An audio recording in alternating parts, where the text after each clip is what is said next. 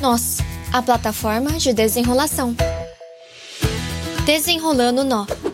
E aí, galerinha, animados para mais uma reflexão hoje? Que atire a primeira pedra quem nunca passou por momentos de preguiça. E você, tá aí ouvindo isso? Já se sentiu um preguiçoso? Conectando nós.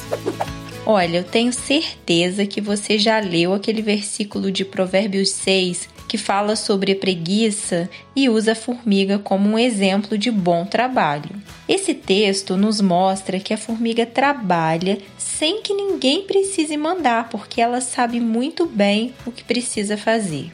Você que está aí se preparando para o vestibular ou você que está na faculdade também sabe exatamente o que precisa ser feito, não é mesmo? Livrando-se do nó.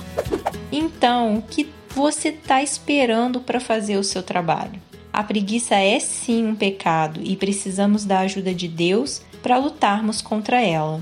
Talvez até mesmo a acomodação seja uma forma de preguiça, no sentido de que você às vezes se contenta com pouco, sabendo que pode ter mais por pura e mera preguiça. Queridos, Deus não se agrada da nossa preguiça. E se você quer voar alto, terá que sair da inércia.